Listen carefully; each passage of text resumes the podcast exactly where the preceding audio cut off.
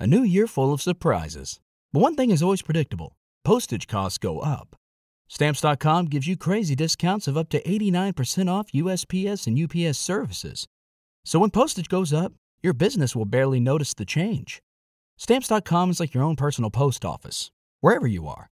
You can even take orders on the go with the mobile app. No lines, no traffic, no waiting.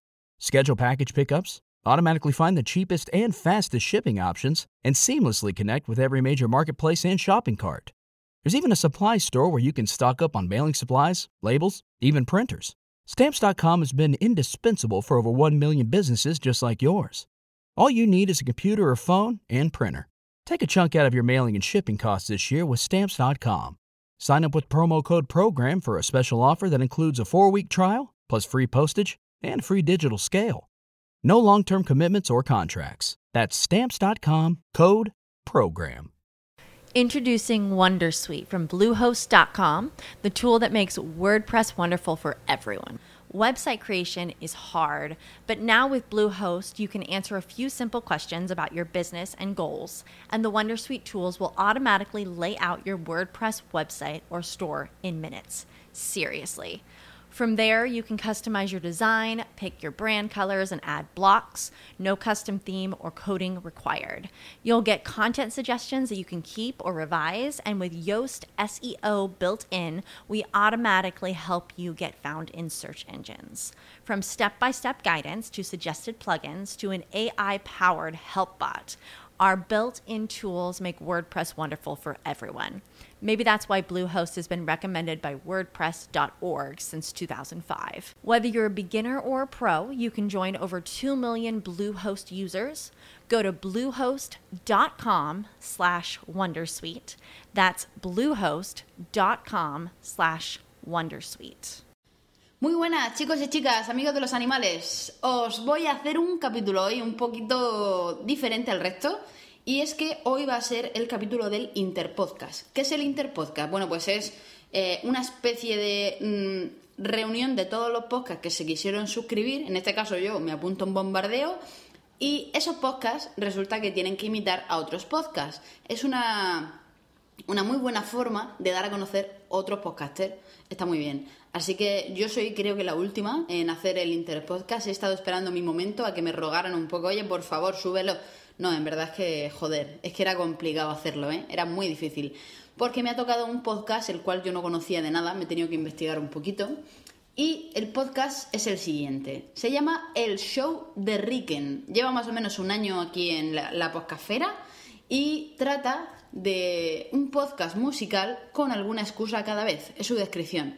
Es un podcast en el cual normalmente se entrevista a una persona o varias y directamente se mete música entre medias. Así que vamos a intentar hacer algo parecido. Hoy me he traído una persona muy especial y vamos a hablar de un tema también muy especial. Normalmente en el show de Ricken, eh, el señor Rickenbacker Max Super Black eh, comenta pues, temas varios, como por ejemplo el último que ha subido, trata de que se reencuentra con un viejo amigo al que, eh, igual que él, que igual que él es un culo inquieto y repasan tres proyectos creativos principales, bla, bla, bla, bla. Ahí lo tenéis todo en su descripción, ¿no? Y comenta que es un poco de humor y entretenimiento este podcast. Así que hoy os traigo a una persona que ha dejado su tierra por amor, ha dejado su país, su continente, y se ha venido aquí a España, en este caso a Murcia, a vivir en Murcia. Y nos va a contar un poco cómo ha sido la experiencia, eh, qué es lo que más le ha gustado, qué es lo que menos, si lo volvería a hacer, eh, las cosas que le llaman más la atención de aquí de España, de Murcia, lo que echa de menos de allí de, su país. Así que la vamos a tener aquí. Y esta persona se llama Yami. Muy buenos días, Yami. Buenos días, guapa. ¿Qué tal? ¿Cómo estás? Pues bien, emocionada de estar aquí contigo. Vamos a, ver qué sale, ¿no? A darle caña. ¿Conocías el show de Ricken? No, la verdad que no. Lo, me entero ahora que tú, que tú me cuentas. Hombre, cuando te quise hacer una entrevista y te comenté mi proyecto, pues dijiste que era bastante bastante importante, ya que bueno, había venido muchísimas personas y, por ejemplo, Alex Santaló, Tony Nievas, Tomás Fuentes y Álvaro Carmona, entre otros. Así que hoy tenemos a Yami Gallegos Aragón aquí en el show de Ricken. Bueno, Yami, permíteme que ponga un minuto musical y vamos a seguir contigo.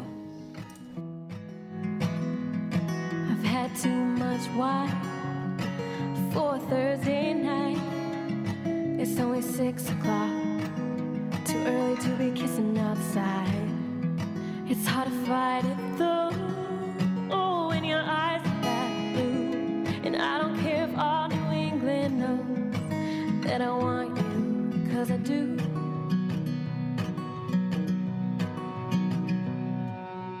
Bit of a breeze, but it's the brightest April day.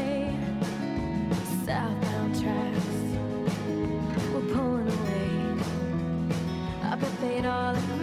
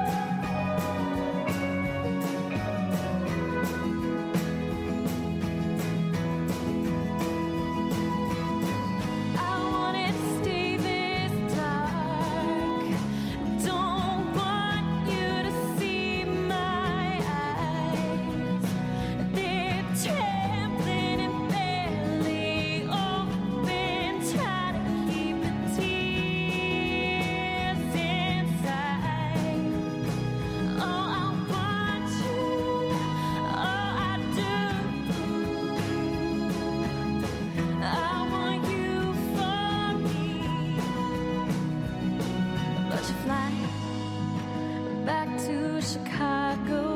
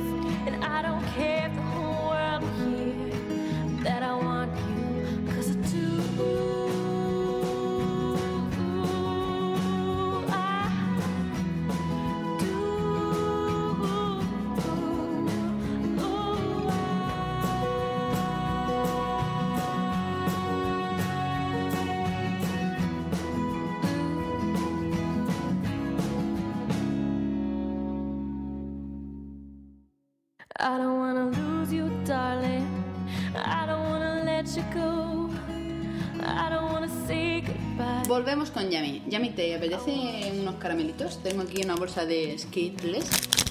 ¿Eso qué es? Son Crazy Sauce. Caramelitos. Toma. ¿En mexicano? En mexicano son caramelos.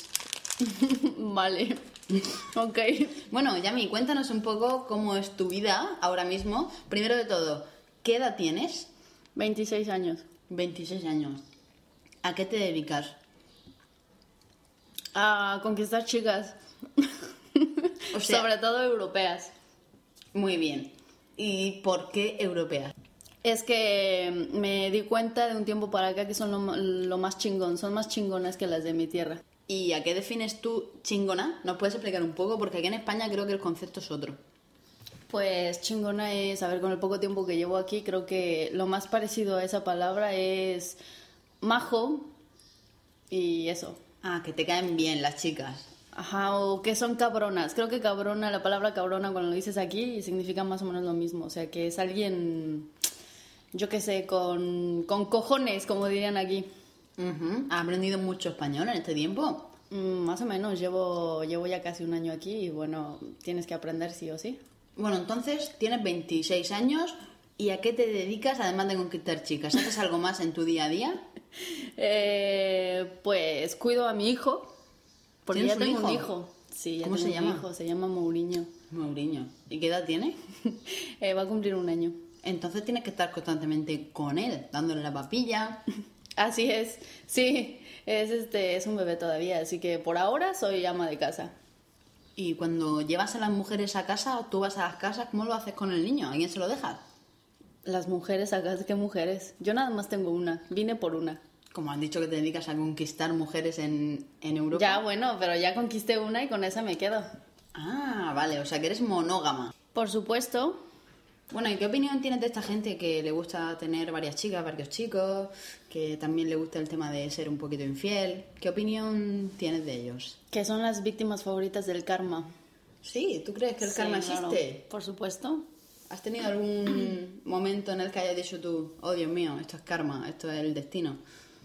Pues sí, como todos, yo creo, creo que todos conocemos el karma, ¿no? Pero sobre todo esas personas que les gusta mm, jugar con los sentimientos y eh, repartir los suyos de aquí por acá, que tienen, yo le digo que tienen corazón de, de condominio, de hotel, porque tienen ahí un hueco para todas, entonces no, eso no. ¿Nunca has formado parte ¿Qué tú de este tipo de personas? ¿Ni de jovencita? A ver, sí he sido parte de quien tiene corazón de condominio, pero yo tener corazón así no. El mío es solo para una persona y eso fue lo que me pasó. Ajá, muy bien. Bueno, entonces cuéntanos un poco tu historia. ¿Cuándo comenzó esto de que conozcas a una persona? ¿Cómo fue? Eh, bueno, pues la conocí en algo parecido a esto y después pues me convertí en su tipo fan, yo qué sé, pero a escondida, ¿sabes? O sea, ella no lo sabía. Eras una, que- eras una fan fatal de esta persona. Sí. ¿Y a qué se dedica ella? A ella le gusta, iba a decir gustaba, pero le gusta todo este tipo de cosas de internet, ya sabes, Ya- llamar la atención porque sabía que tiene con qué, es una, es una chica súper guapa, conquista con su voz, con su sonrisa y aparte sabe mucho, es muy inteligente, así que pues yo simplemente era una más de, de todas las que estaban ahí haciendo, haciendo fila. Vaya, bueno, ¿y cómo fue que causaste algún tipo de emoción en esta persona? ¿Qué hiciste? Yo creo que como buena mexicana chingona que soy, pues supe esperar el momento, ¿sabes? O sea, si lo hubiese hecho antes, yo creo que no me hubiera bateado, pero sí me hubiera dicho, ¿sabes qué? No. Si lo hubiera hecho después o me hubiera tardado un poco más, yo creo que me ganaban ahí, alguien se adelantaba o me la ganaban, entonces la clave estuvo en saber actuar en qué momento. Más que nada eso, porque ni me considero una supermodelo como chicas con las que he andado o anduvo, ni me considero una persona así la más inteligente o qué sé yo, ¿sabes? Algo especial en mí, no considero que haya tenido. Más bien es eso, que supe llegarle al momento. ¿Y qué hiciste exactamente para llegarle? ¿Qué pasó? ¿Qué ocurrió en ese momento? Pues yo simplemente fui sincera y creo que eso se notó. Le comenté una fotografía, eh, fue algo así de sencillo. Ella ya sabía que yo estaba ahí. Eh, no sé si me ubicaba al 100% o tenía idea de eso, pero, pero sí que sabía de mi existencia, sabía que estaba ahí detrás, eh, calladita, pero ahí estaba. Entonces yo lo único que hice fue comentarle una, una foto y lo hice con mucho respeto, pero creo que en- y con una sola palabra. O sea que yo y sé. caló. Al momento Sí. la tenías ahí. Llegó y yo creo que no, no al momento, eso tampoco es así, no es que haya dicho eso y ya la, ya la tengo ahí en mis, en mis manos, no. No, fue un proceso un poco más largo, pero que al final pues las dos terminamos súper enganchadas y eso es lo importante. Bueno, entonces tenéis un hijo ya juntas. Sí, llevo que un año aquí y pues esa, esa es la, la edad del, del bebé. Muy bien, fuiste súper precoces. Yo creo que cuando una, una persona, sobre todo en este caso una pareja, está segura de lo que siente y no hay dudas, no hay ningún miedo de hacer las cosas, así que hay que animarse. Bueno, ¿y cómo fue que dijiste, oye, que me cambio de país, me cambio de continente? ¿Cómo fue? ¿Tu cabeza qué hizo en ese momento? ¿Fuiste tú la que tomaste la decisión? ¿Fue ella? Eh, las dos, por supuesto. Eh, sabíamos que nada de esto podía seguir si no tenía un futuro. Y pues las dos teníamos ganas de ese futuro, o más bien no teníamos las ganas de esperar a que eso pasara, ¿sabes? Entonces lo buscamos, buscamos la manera y, y se dio. Además, sí, es, sí que es verdad que estaba un poquito ya fastidiada de, de mi país y mi entorno. Así que fue, digo, porque claro, yo le pude haber dicho, vente para acá, o qué sé yo, ¿sabes? No venirme yo a España, sino irme yo, más bien e- ella irse conmigo, pero no. Se tomó así porque, hombre, yo siempre había querido y tenía ese gusanito de, de conocer este, este lado del charco. Además de que en ese momento pues ella tenía actividades que le impedían eso, ¿no? Pero pues así fue como se tomó la decisión y estamos muy contentas aquí. Muy bien, vamos a poner un poquito de música y continuamos con la entrevista.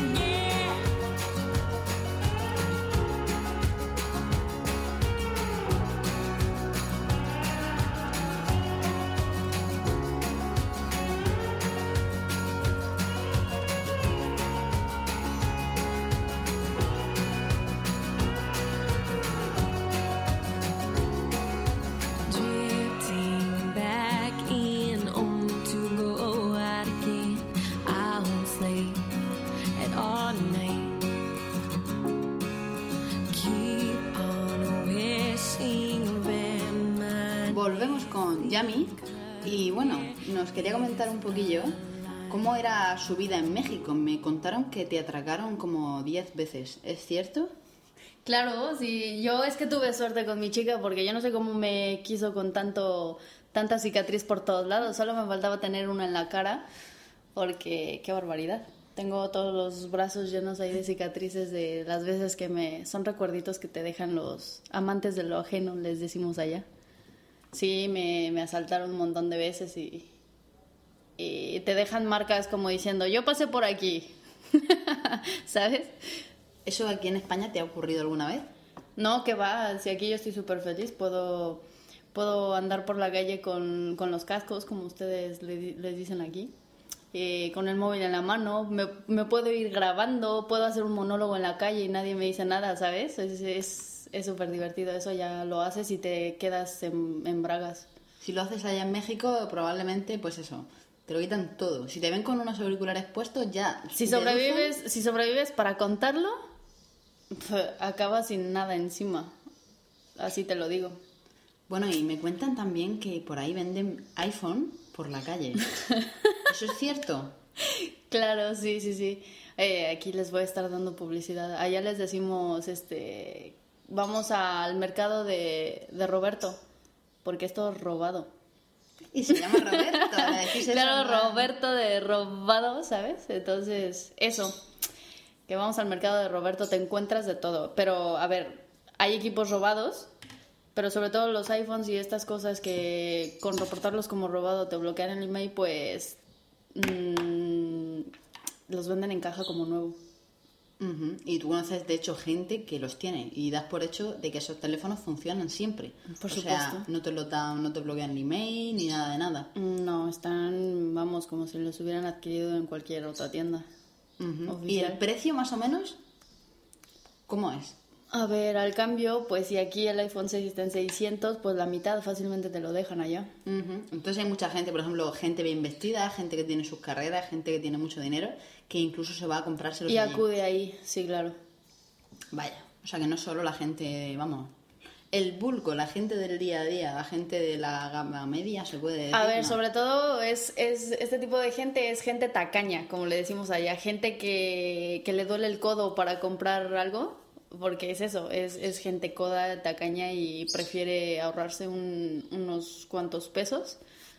Y, y pues eso, acuden esa, a esa opción. Que luego con el tiempo le sale, le sale contraproducente, porque como dicen, lo barato sale caro. A lo mejor no sale bloqueado el email, pero yo qué sé, al tiempo el, el móvil, a lo que te decía, el karma existe. Se, le, se les cae, se les rompe, o por ejemplo, a la persona que conozco, que ya lo voy a decir, lo voy a quemar ya, porque además no es que me caiga tan bien, mi tío compra ahí.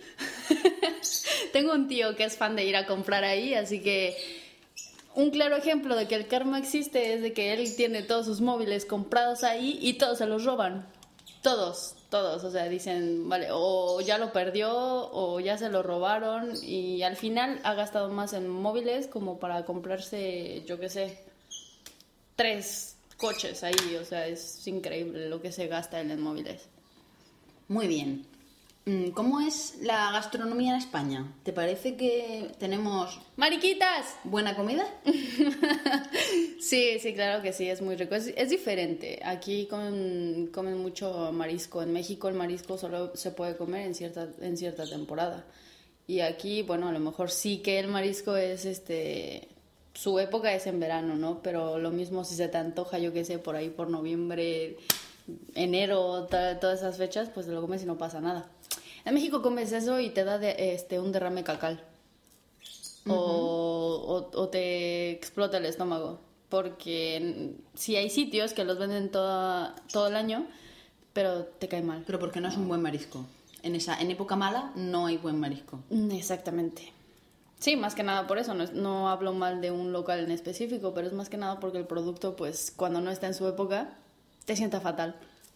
Una cosita más. Me comentan que me ha dicho un pajarito que tú en casa eres la que cocinas. ¿Es cierto eso? O sea, has venido a España, tú pensabas que no ibas a cocinar porque tú en casa, en casa de tu abuela, donde tú vivías en México, no eras la que cocinabas, pero has llegado aquí y te has hecho la ama y señora de la cocina. Sí, bueno, no soy una chef ni mucho menos, pero como todo he tenido que, he tenido que aprender.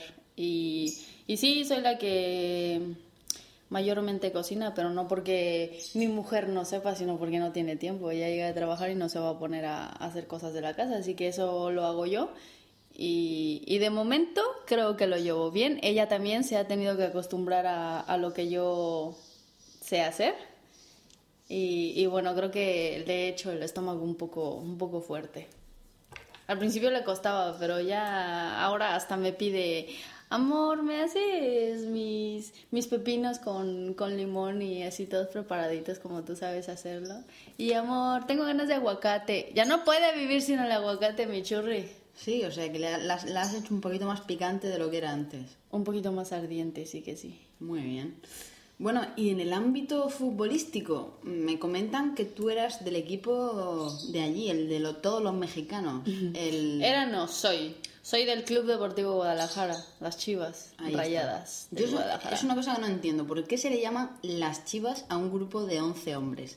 Es, es difícil de entender. Porque las chivas es femenino, ¿verdad? Y aquí el tema femenino masculino, ¿cómo lo llevas? Eh, ha costado trabajo, ha costado trabajo porque los mexicanos estamos acostumbrados a hablar mal, al parecer. Es que yo he llegado aquí y resulta que toda mi puta vida he hablado mal. Y no, yo es que no- no, no creo que sea que hablan mal, sino que tienen una gramática distinta. Al ser igualmente el castellano, ustedes tienen una gramática diferente. Por ejemplo, ¿hay alguna palabra que allí se diga femenino y aquí se diga masculino?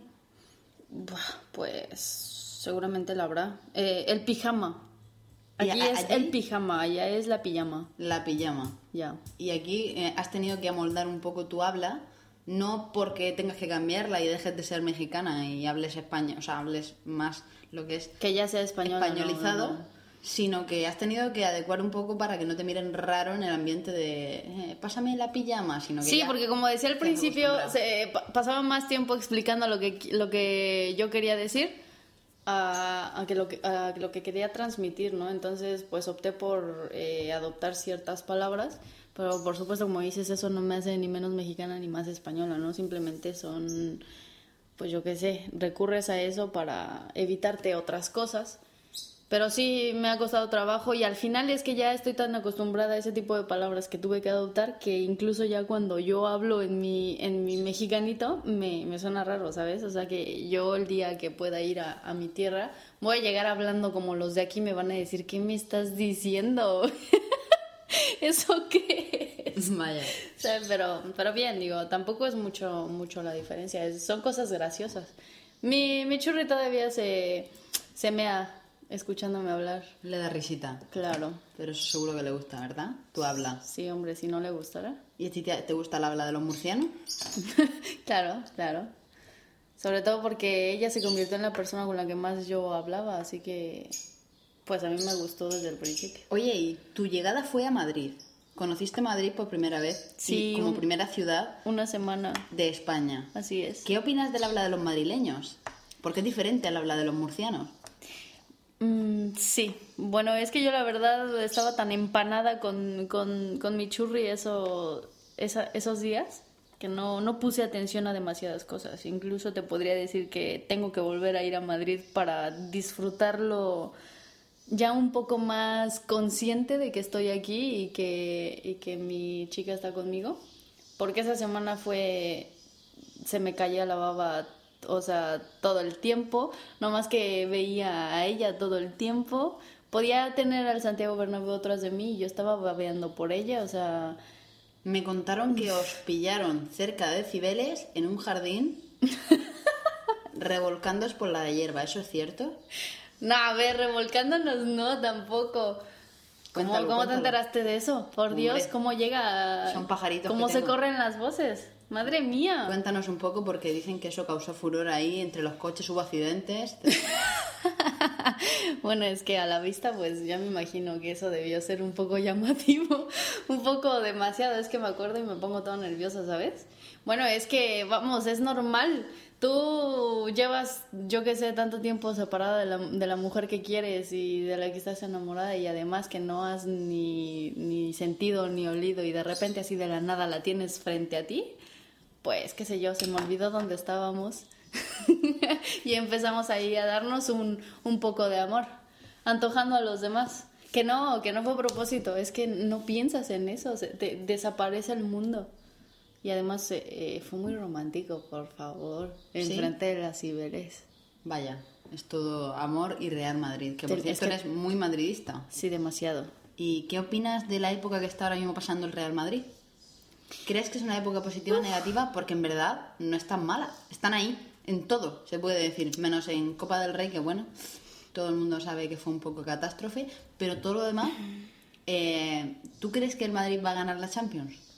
Tengo fe en eso, tengo fe sobre todo porque ser madridista es eso, nunca dejar de creer y confiar en los tuyos.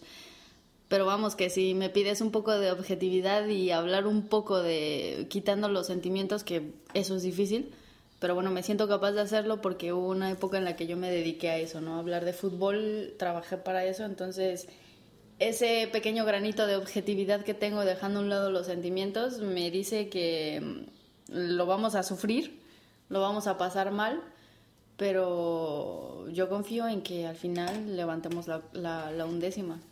Pero yo qué sé, el Madrid está ahí pues casi por inercia, por la gran calidad de jugadores que tienen en cada una de sus líneas, exceptuando la puta portería, que mi hijo es mejor portero que el sin pelos que está ahí debajo de, de los tres palos. Me ¿sabes? cuentan que un día estaba debajo de los palos y se le cayó el palo de arriba encima.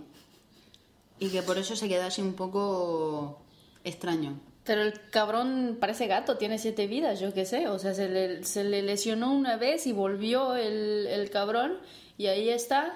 Y ahora se le cae el puto palo encima y ni el pelo se le cae. Bueno, y una preguntita más antes de dejar la entrevista. Muchísimas gracias. Eh, quería comentar también que me han dicho que tienes muchísimos seguidores en Twitter y que de todos ellos se puede decir que tienes varias chicas y chicos que te siguen, que los tienes en la puerta de tu casa dándole la vuelta a la manzana esperando a que bajes. En plan, que están enamorados de ti de siempre y que ahora que has venido aquí a España, pues se han instalado, han puesto tiendas de campaña debajo de, de la casa donde tú vives. ¿Qué hay de cierto en eso? Por eso mi mujer me tiene todo el día en la casa, ¿sabes? Todo el día. Para salir tengo que disfrazarme de Manolita. Es, es, es una vida muy difícil la mía. Pero bueno, hay de esos y hay de los que me quieren pillar por haber conquistado a mi mujer. Si es que hay de Entonces, todo, o sea... Tienes una vida complicada. Uf, Pese- me agobio. Pese a que no es México, pero bueno, corren más peligro aquí que allí luego, luego. Es que soy gafe. Yo llego y pasa de todo. Aquí no llovía y llego y empieza a llover eh, diluvios y... Murcia te lo agradece seguro. Sí, claro. Y, y llego y hace calor y después resulta que nunca hace tanto frío como, como desde que estoy aquí, entonces yo es que no lo entiendo. Yo, yo a mí ya me dijeron aquí la gafe, mientras no se entere toda alcantarilla, porque capaz de que se ponen a juntar un euro cada uno y me mandan de regreso, ¿sabes? No creo que tu mujer dejara que te fueras. Me la llevo conmigo. ¿Tú crees? Hombre, ya que van a colaborar y todo, pues me la llevo conmigo. ¿Pero volvéis o no? ¿O os quedáis ahí en México?